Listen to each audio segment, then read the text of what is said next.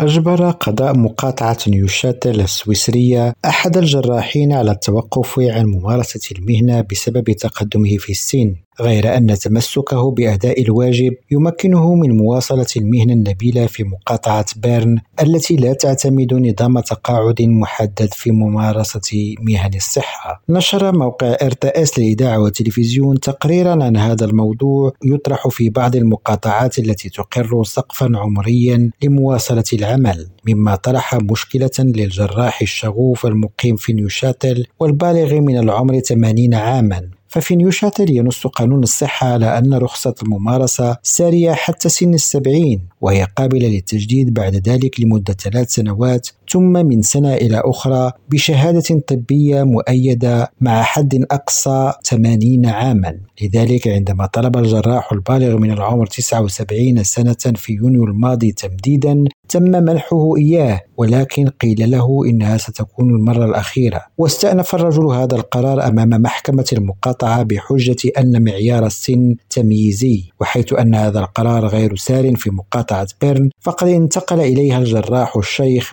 بالفعل ليمارس مهنته بانتظام. ومن جانبه لا ينص القانون الاتحادي السويسري بشأن المهن الطبية على أي سقف لكنه يسمح للمقاطعات بتسقيف عمر الممارسة. نزار الفراوي ريم راديو جنيف.